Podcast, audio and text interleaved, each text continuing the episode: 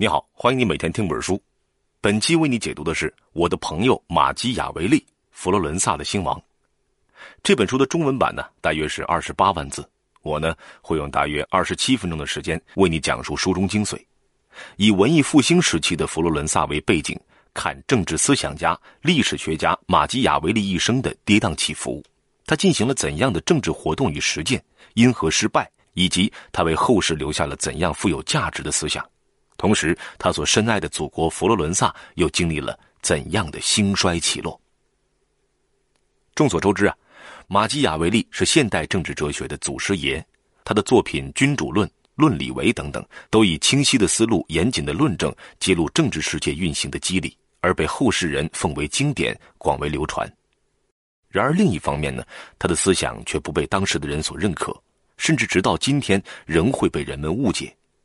人们觉得《君主论》就是一本讲权谋之术的帝王手册，而所谓的马基雅维利主义，也就是为达目的不择手段的代名词。然而，事实果真如此吗？纵观马基雅维利的一生，他的确是在不择手段的为了自己的目标而奋斗，可最终却功败垂成。但就是这样一个人，却真正看明白了自己的祖国佛罗伦萨的命运。佛罗伦萨的文艺气质让这里的人时时刻刻都在向往高贵和自由，这种类似于仰望星空的高雅兴趣当然不是坏事，但要一直仰望星空，就会有跌落谷底的风险。马基雅维利明白这一切，所以呢，在多数时候他才要反其道而行之，用更现实的方式为这座极其美丽的、富于文艺气息的鲜花之都提供合理的政治策略。他的这番心思，恐怕也要由真正懂他、待他如朋友的人才能理解吧。而有意思的是呢，在马基雅维利身后五百多年，还真有一个女人把他当成了自己的朋友。为此，他决定远赴重洋，去探寻自己这位朋友走过的路。他就是这本书的作者，日本通俗历史作家岩野七生。岩野七生的代表作就是洋洋十五卷的《罗马人的故事》。而这本《我的朋友马基雅维利》是他文艺复兴系列作品的第二部。有一段时间呢，网上有一封辞职信特别火，辞职的理由是世界这么大，我想去看看。其实呢，这位岩野七生女士早就这么做了。一九三七年出生的她，在十六岁时偶然读到了荷马史诗《伊利亚特》，从那以后就对遥远的古代欧洲产生了浓厚的兴趣。他觉得日本是个没有英雄的国度，而自己的英雄梦只有在对远方、对古代世界的探寻中才能够实现。所以他最终定居意大利，开始研究历史，寻访各地，著书创作。这一晃就是五十年。那今天这期节目，咱们就来谈一谈岩野七生的这部作品《我的朋友马基雅维利：佛罗伦萨的兴亡》。这部作品呢，以文艺复兴时期的佛罗伦萨为背景，将马基雅维利的一生娓娓道来，展现了个人命运与国家兴亡的水乳交融，深入剖析了他思想的成因与深远意义。这本书的重点主要有三个：一是，在马基雅维利活跃在政治舞台上之前，佛罗伦萨的现实背景；二是，从政后的马基雅维利自己在政治实践中的种种见闻与努力。他希望构建一个怎样的国家，以及他的努力因何而徒劳无功？最后呢，则是失去公职的马基雅维利关于国家政治的种种思考。所谓马基雅维利主义究竟是什么？以及他为自己的祖国佛罗伦萨所做的最后一搏。那我们先来谈一谈马基雅维利从政之前的佛罗伦萨。这是一座属于市民的城市。市民们一方面渴望独立自主，一方面又希望有一位英明的领袖主导政局，因而总在不同政体之间摇摆不定。佛罗伦萨位于意大利中部阿尔诺河谷的一块平原上，四周是丘陵，它的历史十分悠久。早在罗马共和国时期，罗马人就在这里建立了一座殖民城市。不过呢，佛罗伦萨的真正兴起还要等到公元十三世纪。羊毛和纺织业在城市兴起的过程中起到了关键性作用。随着经济功能和实力的增强，佛罗伦萨一跃成为意大利的重要城市，渐渐的与米兰、那不勒斯等大城邦平起平坐。由于佛罗伦萨一直都是一座商业城市，因此呢，由各行业自发组成的商业行会在城市中扮演了十分重要的角色。这里的政治权力也一度由各个商业行会把持。而随着一二八二年佛罗伦萨正式建立共和国，权力也交付到人们所信赖的贵族手上。尽管如此啊，佛罗伦萨各行会的力量呢，仍然在国家的政治领域当中扮演着十分重要的角色。一直到马基雅维利的时代，凡是有意进入政府担任公职的年轻人，都必须先成为某个行会的会员，才有参选资格。马基雅维利啊，他是个律师的儿子，本来加入律师行会顺理成章，但是呢，加入律师行会需要有大学文凭，而马基雅维利不知为什么没有上大学，所以为了当公务员，他加入了当地一个名字很长的行会，叫做。葡萄酒酿造者及小酒馆客栈经营者行会，虽然他从来没酿过酒，也并没有开过什么小酒馆或者是客栈。只有行会成员才享有政治权利，可以跻身到政府之中。这固然可以保证支撑城市发展的各行会的实际利益，但是同时呢，也限制了佛罗伦萨日后的政治实践与发展。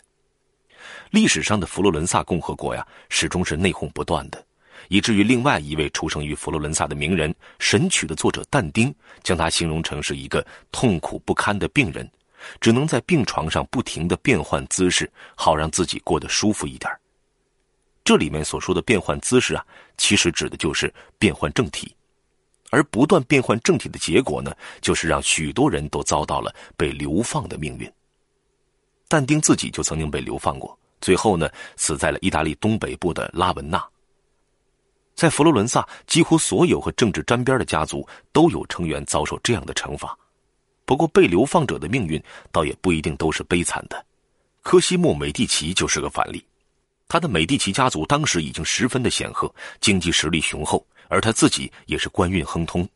然而后来佛罗伦萨打了一场败仗，他被政敌攻击，就遭到了流放。可流放了仅仅一年的时间，他就又被召回佛罗伦萨，因为他的政敌也被赶走了。新的议事会决定由他做领袖。那这个科西莫呢，就像是现实版的王者归来。不过这还没完呢，他还要上演无冕之王，因为他把佛罗伦萨的政体从共和制改成了建主制，一人独掌大权。所谓建主啊，他指的就是个人以非法方式把持国家最高权力的一种政体。科西莫的无冕之王，那是名副其实的。当时的佛罗伦萨表面上一直都是共和制，最高统治者叫正义旗手，是通过民选产生的，一年选举一次，相当于一年任期的总统制吧。科西莫呢，并没有动手改变这一套体制，在他三十一年的建主统治时期，科西莫总共只当选过三次正义旗手。但是，由于他美第奇家族雄厚的经济实力，佛罗伦萨的方方面面几乎都离不开他们的赞助。而其他国家在外交事务上呢，也只认科西莫这一个人，这就让科西莫对外完完全全的就是佛罗伦萨的君主了。这样一来，国内自然也没有人敢于反对科西莫和他的美第奇家族了。再加上科西莫的统治温和，对外力求和平，对内大力的发展艺术，也就顺理成章的深得民心了。实际上呢，这个科西莫策略的高明之处啊，在于他充分的把握了佛罗伦萨人的性格特点。一方面呢，佛罗伦萨人是商人出身，精于算计，对于专制独裁下听命于人、任人宰割的状态深恶痛绝，十分警惕专制君主的产生。但是另外一方面，各个行会势力在政府中分庭抗礼，导致统治效率非常的低下，纷争不断，这又是商人们最不希望看到的。那科西莫的明智之处就在于，他既保全了原有的民主体制，使市民们深信自己可以参与到政治生活之中，但他又在背后操控着整个国家，保证它的稳定与高效。到这里，我们就可以做一次总结了。随着科西莫美第奇临政，佛罗伦萨从内讧时代过渡到相对稳定的建筑时代。作为建筑的开端，科西莫美第奇充分的把握了佛罗伦萨人的性格。选择了一种在当时最为合理的统治策略，为佛罗伦萨开创了一段和平时光。然而，这种面目不清的政体以及更深层次的佛罗伦萨人自相矛盾的性格，却为以后的诸多纷争埋下了伏笔。在马基雅维利出生后七个月，统领美第奇家族和佛罗伦萨这个共和国的重任就交到了科西莫的孙子洛伦佐的肩上。洛伦佐当时啊虽然只有二十岁，但是才能非凡，执政不久便引领佛罗伦萨走进了全盛的时代。而马基雅维利正是在这样的环境之下度过了自己的童年时光。尽管美第奇家族的地位也曾受到过旧贵族的冲击。但是，凭借自身强大的统治力，洛伦佐还是能够转危为安。然而，随着洛伦佐的过世，佛罗伦萨的政治形势便急转直下了。接替洛伦佐的是他二十一岁的儿子皮耶罗。在佛罗伦萨披着民主外衣的个人政治体制下，皮耶罗的才能并不足以支撑起整个共和国的命运。他先是为了自己方便，糊里糊涂的把政府办公地点从市政厅搬到了自家的美第奇宫，招来民众的反感，认为这是他即将开始独裁统治的讯号。而后呢，他又在外交方面昏招迭出，令整个共和国都失去了对意大利局势的控制。此时，米兰大公国勾结法国与那不勒斯进行对抗，这让皮耶罗不知所措。以至于最终引狼入室，让法国人攻进了佛罗伦萨。美第奇家族呢就被驱逐了，萨福纳罗拉教士成为了佛罗伦萨人新的领袖。这位以宣扬教旨为己任的布道僧，在佛罗伦萨人丧失自信时趁虚而入。萨福纳罗拉在佛罗伦萨搞起了政教合一的新政体，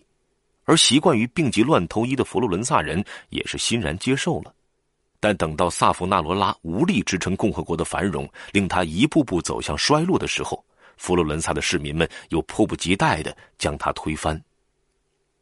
说到这儿，我们可以再一次总结，就是到洛伦佐执政时，佛罗伦萨抵达了自己的鼎盛时期，但这一鼎盛时期完全是靠洛伦佐的个人才干维持的。佛罗伦萨人的性格决定了他们的政体，无论以怎样的面目出现，他都要在表面上保证市民的民主参与，但内在又需要一个超凡的领袖主导一切。于是，在科西莫和洛伦佐两位精明强干的领袖之后，佛罗伦萨便又回到了此前的内讧时代，又成了那个前面但丁所说的要靠不断变换姿势来减轻痛苦的病人。这。就是马基雅维利登场之前，佛罗伦萨的大致状况。就在推翻萨福纳罗拉统治的同一年，佛罗伦萨人决定进行大规模的政府改组。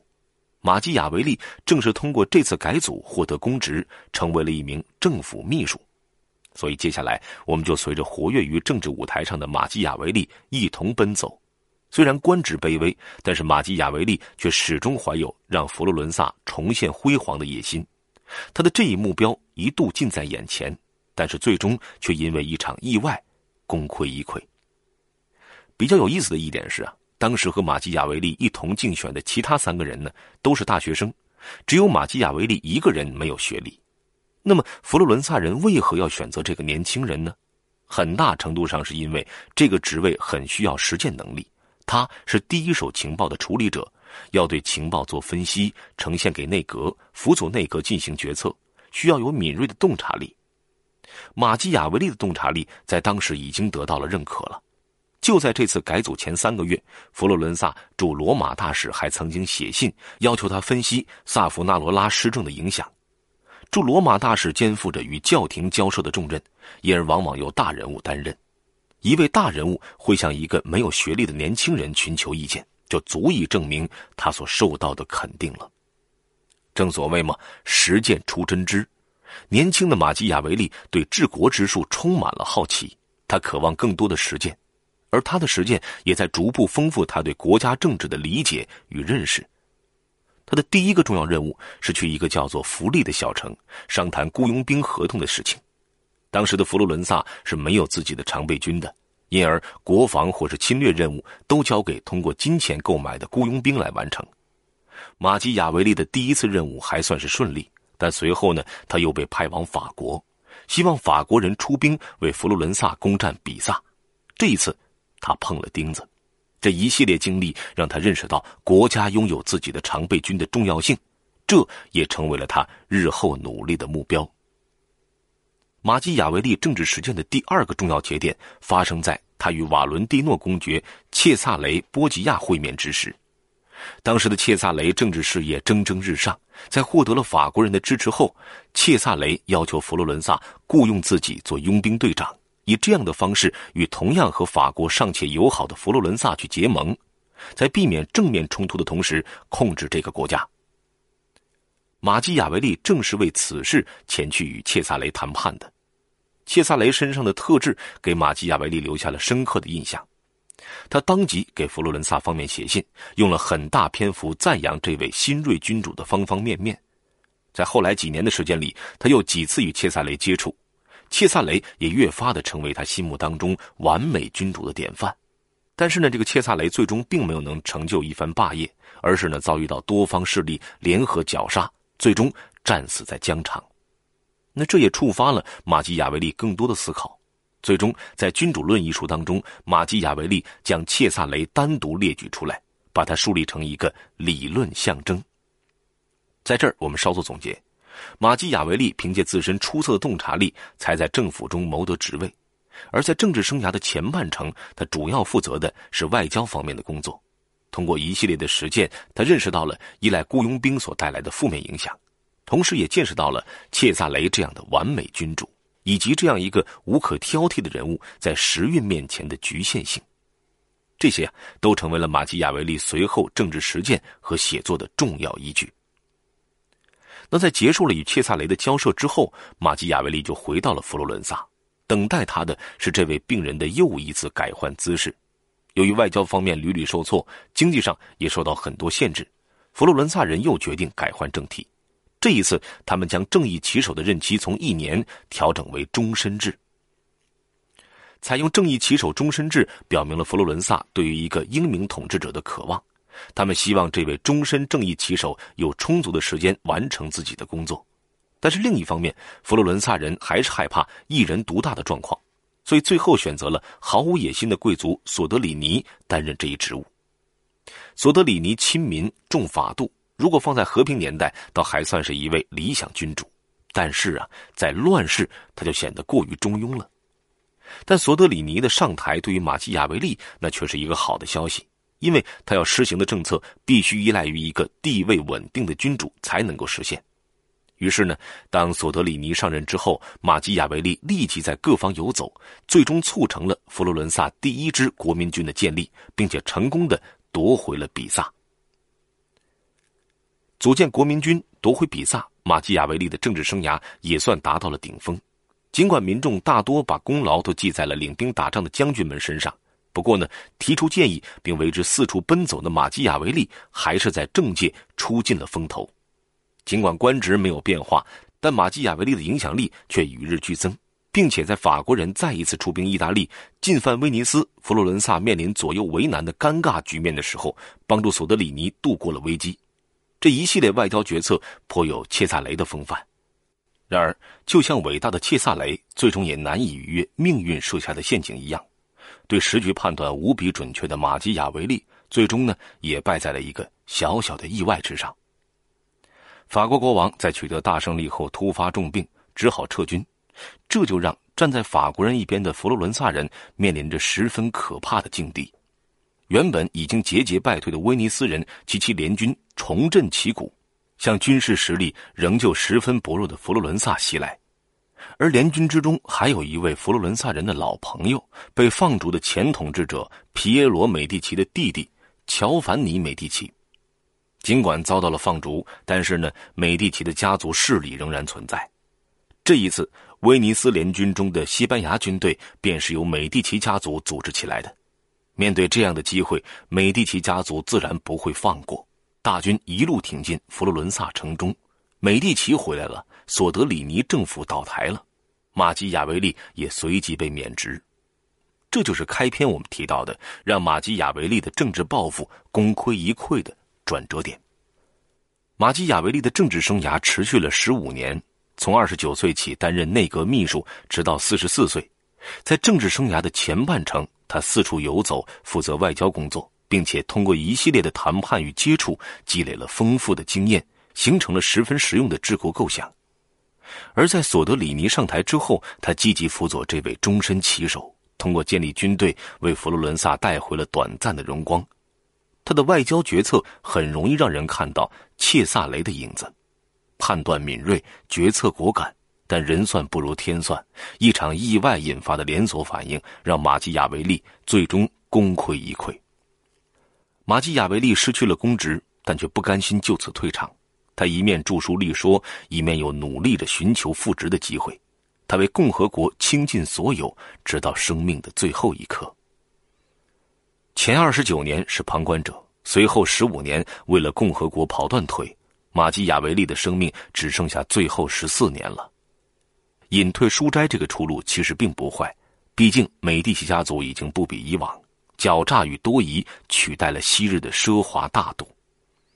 在美第奇家族重回佛罗伦萨之后，他们甚至以莫须有的罪名对马基雅维利进行了严刑拷打。不过呢，离开了伴君如伴虎的政坛，马基雅维利也不必为生计发愁。他还拥有一座乡下的庄园，自给自足也足以维持一家七口人的生活。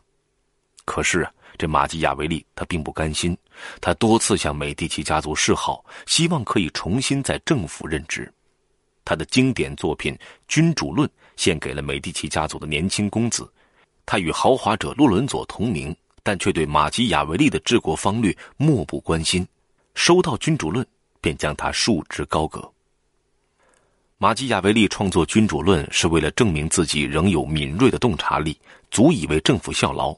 这部作品对种种不同的政体加以分析，并且阐述了一个良好君主理应具有的条件。他称颂了自己心目中的理想君主切萨雷，将他奉为是典范。而在政体的选择上，马基雅维利决意抛弃共和制，认为唯有像切萨雷这样的统治者才能够救佛罗伦萨于水火，这招致了诸多非议。马基雅维利甚至还认为啊，只要是有益于国家的行为，即便违反了所谓的道义和民主，都可以称得上是英明之举。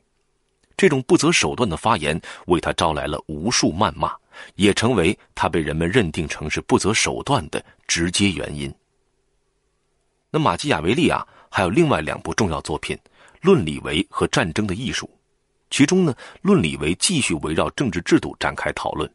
而《战争的艺术》则以文学性的笔触，假托老将法布里奇奥之名，把战场策略娓娓道来。《